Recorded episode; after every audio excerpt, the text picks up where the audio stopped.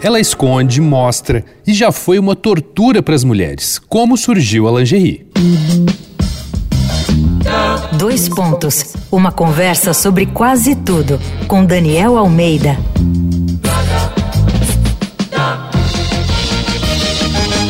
Na série Segunda Pele aqui do Dois Pontos, a gente fala dos itens que cobrem nosso corpo e a lingerie tem uma história interessante.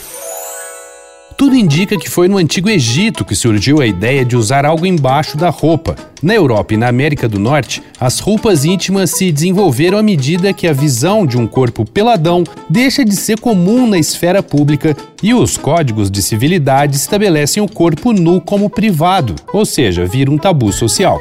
Se é para reprimir, não faltam esforços, né? Até o século XIX, as roupas íntimas tinham uma função fundamental: proteger roupas externas caras da sujeira do corpo, já que banho era para poucos e privilegiados no hemisfério norte. Os primeiros itens de roupa íntima eram vestidos de linho unissex, mas pouco depois a moda se repartiu e passou a considerar os gêneros como dois bichos bem diferentes.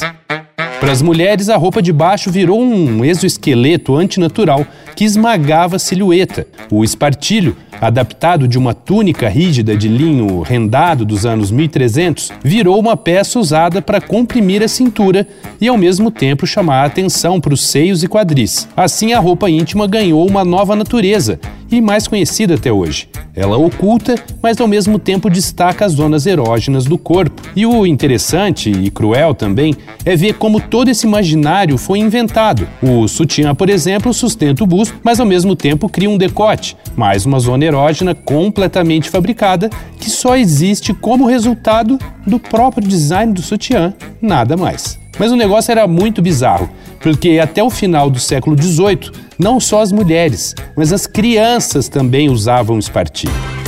Vai lá no arroba Danico Illustration e dá uma olhada nas ilustrações inspiradas na série Segunda Pele. Eu sou Daniel Almeida, dois pontos. Até a próxima. Você ouviu Dois Pontos, uma conversa sobre quase tudo com Daniel Almeida.